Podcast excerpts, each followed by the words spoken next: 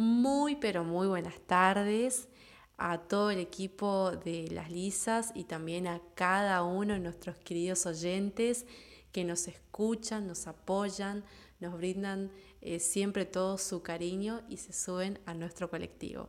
Muy bien, en la columna de este día viernes vamos a estar desarrollando un tema con respecto a lo que es la Ley Nacional de SIDA en base a esto vamos a ir desarrollando, vamos a hablar un poco de la ley en sí y vamos a ir respondiendo preguntas con respecto a ciertos eh, pilares, como por ejemplo lo que es la enfermedad en sí, el testeo de VIH, eh, con respecto a cuestiones sobre las obras sociales, prepagas, la confidencialidad de datos y demás. ¿sí?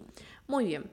La Ley Nacional de SIDA fue sancionada en el año 1990. ¿sí? Ya en su primer artículo, esta norma eh, declara de interés nacional lo que es la lucha contra el SIDA. La finalidad de esta norma es impulsar la investigación y siempre se busca garantizar el diagnóstico y proveer tratamiento, promover también la prevención de ella como también de otras patologías derivadas a través de lo que es eh, la educación de la población. ¿sí? Entonces, esta norma lo principal que hace es otorgar el derecho al acceso integral a la salud de todas las personas con VIH-Sida. ¿sí?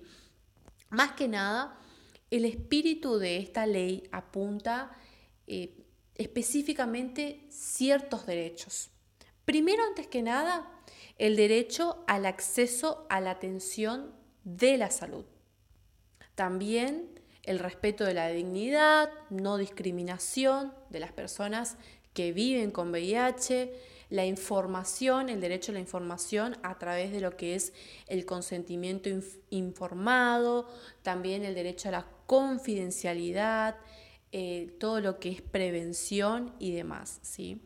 Ahora me gustaría ir respondiendo ciertas interrogantes que suelen ser muy comunes y en base a esto también ir desarrollando esta ley en cuestión que quiero remarcar es la ley número 23.798. Con respecto a la enfermedad, primero me parece principal saber de qué estamos hablando. ¿Qué es el SIDA? Bueno, SIDA significa síndrome de inmunodeficiencia adquirida, es decir, es un conjunto de síntomas que ataca al sistema inmunológico, tus defensas, no es hereditaria, sino que es causada por un virus que se llama VIH o HIV, ¿sí? Entonces, ¿SIDA y VIH son lo mismo? No. El VIH es el virus y el SIDA es la enfermedad causada por el virus. Por eso, justamente tener VIH no significa tener SIDA. Una persona puede tener VIH y no haber desarrollado la, enfermedad. Si bien esto es un tema más de salud, me pareció importante remarcarlo para saber de qué estamos hablando con respecto a esta, a esta ley. ¿sí? Ahora sí, ya me gustaría pasar más a lo, que, a lo que es un poquito más el aspecto legal de la ley eh, se suelen dar eh, muchas preguntas con respecto a los test de VIH, ¿sí? Por ejemplo, ¿estoy obligado a hacerme la prueba de VIH? No. Salvo en ciertos casos, por ejemplo, en la donación de sangre y también donación de órganos para trasplante. De todos modos, siempre es bueno que uno se haga la prueba eh, porque cuanto más rápido uno sepa si tiene o no el VIH, más rápido también uno puede iniciar el tratamiento y mejorar la, calidad de vida.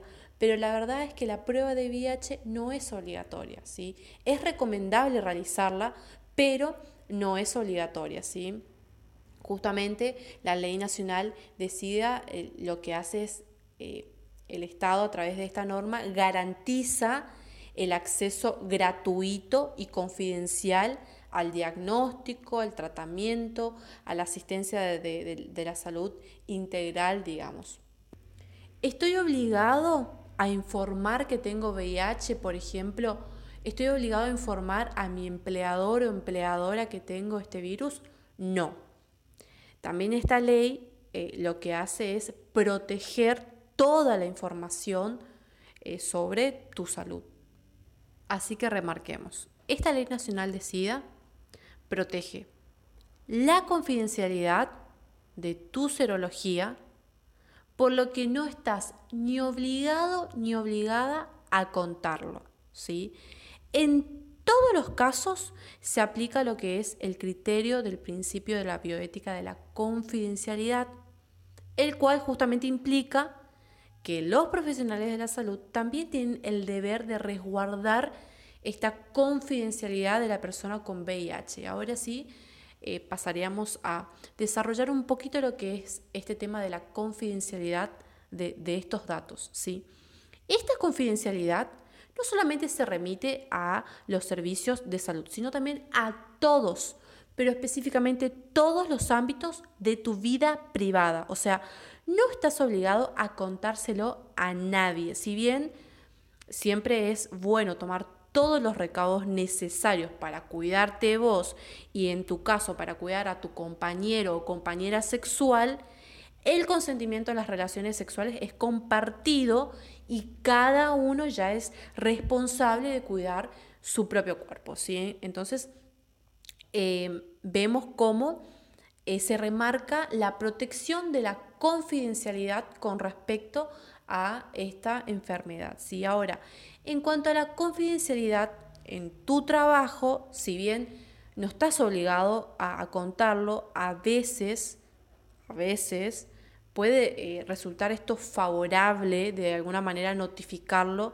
fehacientemente a la empresa, al organismo, a tu empleador, para que estén al tanto de la situación. ¿sí? Hay que tener en cuenta que esta eh, notificación em, no, debe modificar las condiciones relativas al puesto de trabajo.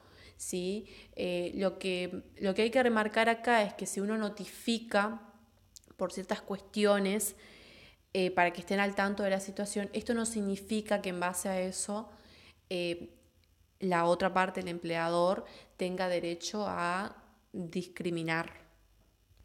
Pero, muy por el contrario, esto es lo que por ahí sucede y mucho lastimosamente, y ocurre muy de seguido que cuando en el trabajo se enteran que uno tiene VIH, de por ahí lo despidan, lo despiden sin ninguna justificación. Entonces, ¿qué puede hacer uno? Bueno, primero tenemos que remarcar que todas las personas tenemos derecho a un trato digno y libre de discriminación. ¿Sí? Entonces, si ocurre esto en un ámbito laboral, hay que realizar la denuncia correspondiente en ciertos organismos, eh, por ejemplo, en, ante eh, el INADI o también recurrir a los centros de acceso a la justicia, conocidos como CAJ. ¿sí? Eh, siempre hay que recordar que para iniciar ya sean acciones administrativas o legales, es muy necesario que cuentes con pruebas del hecho, ya sean documentos o testigos que puedan acreditar el acto discriminatorio. ¿sí? Siempre ante un caso de discriminación y o maltrato tenemos que tener muy en cuenta que aparte de, de poseer la ley nacional de SIDA, también tenemos una ley muy importante que es la ley antidiscriminación que prohíbe justamente cualquier forma de discriminación. Entonces, eh, queda eh, de este modo incluida cualquier práctica de exclusión arbitraria hacia las personas que viven con, el virus del VIH. ¿sí? Entonces, en este caso y similares, las personas deben saber que pueden impulsar desde acciones judiciales hasta acciones administrativas. ¿sí? Las acciones eh, judiciales siempre eh, se pueden impulsar a su vez ante una sede civil y o penal y o laboral, ¿sí? Y siempre va a requerir la intervención de un abogado, ¿sí? De todos modos, uno puede recurrir a lo que son los centros eh, de acceso a la justicia conocidos como CAJ, que dependen del Ministerio de Justicia. Y por otra parte, las acciones administrativas tienen dos posibles niveles. Por una parte, lo que es la acción administrativa laboral, eh, donde ya se va a impulsar la denuncia en el lugar de trabajo.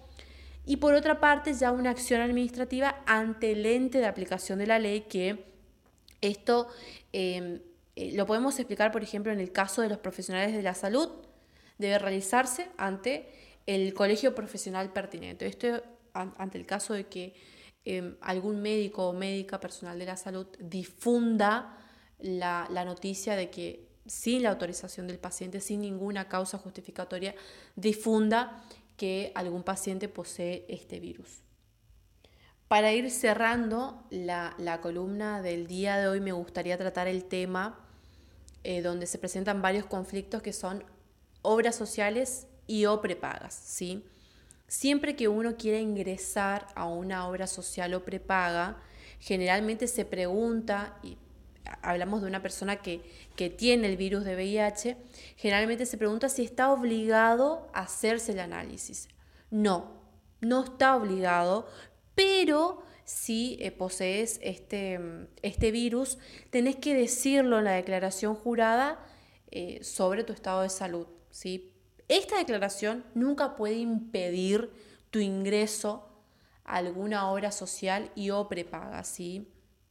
También uno se pregunta mucho si la obra social o prepaga tiene que cubrir el tratamiento. Si tengo VIH, por supuesto. Los tratamientos están incluidos en lo que es el programa médico obligatorio y tienen cobertura del 100%. Y cuando hablamos de tratamientos integrales, esto quiere decir que también se incluye el tratamiento psicológico. Muy bien, con esto voy cerrando la columna de este viernes, siempre eh, agradeciendo este espacio que me conceden en las lisas. Quiero recordar que no nos tenemos que cuidar de las personas, sino que nos tenemos que cuidar del SIDA. Siempre tenemos que tener presente que esto jamás debe ser un motivo para discriminar a alguien que posea este virus. ¿sí? Una vez más, no nos tenemos que cuidar de las personas, sino que nos tenemos que cuidar del SIDA. Muchísimas gracias, que tengan un hermoso viernes, nos volveremos a encontrar la próxima semana.